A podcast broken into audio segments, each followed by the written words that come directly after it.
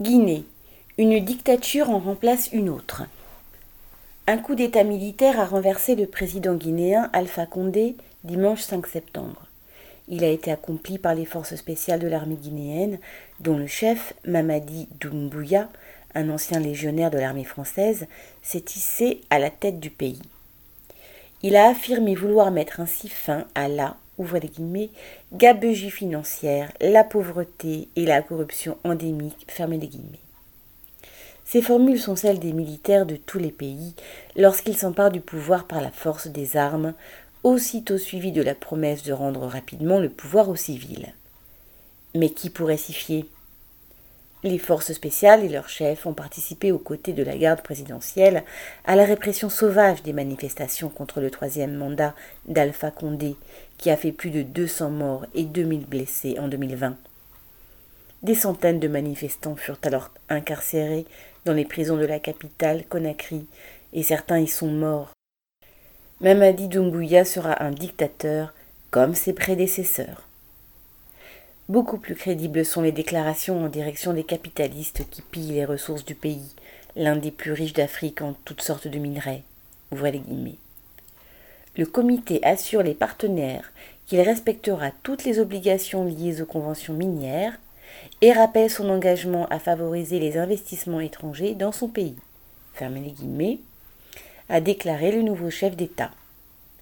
Joignant les actes aux paroles, il a d'emblée levé dans les zones minières le couvre-feu auquel la population était soumise et ouvert les frontières maritimes pour permettre les exportations alors que les frontières terrestres et aériennes étaient encore fermées. Quoi qu'il arrive, il faut que les minerais sortent et soient exportés. La bauxite, dont la Guinée détient les plus importantes réserves au monde, ou le minerai de fer avec la mine géante de Simandou sont exploités par les grandes sociétés du secteur minier américaines, canadiennes, asiatiques, souvent en partenariat avec des sociétés guinéennes qui servent à faire transiter les bénéfices vers les coffres du président. Dans un pays où une grande partie des ressources du sous-sol sont encore inexploitées, les acquisitions de nouveaux blocs miniers sont autant d'occasions de verser des pots de vin aux hauts fonctionnaires et au président ou à son clan. Et autour des intérêts miniers en gravitent bien d'autres. Les chemins de fer, qui servent à évacuer le minerai, ou les terminaux portuaires, comme celui de Conakry, que l'inévitable Bolloré s'est fait attribuer en contrepartie du financement de la campagne électorale d'Alpha Condé en 2010. La population, elle, vit dans la misère. 3% à peine des habitants des campagnes ont accès à l'électricité. Les écoles n'ont pas de bancs et la toiture de certaines s'est effondrée. Les hôpitaux sont devenus des mouroirs dont les malades s'échappent et les routes ne sont pas entretenues.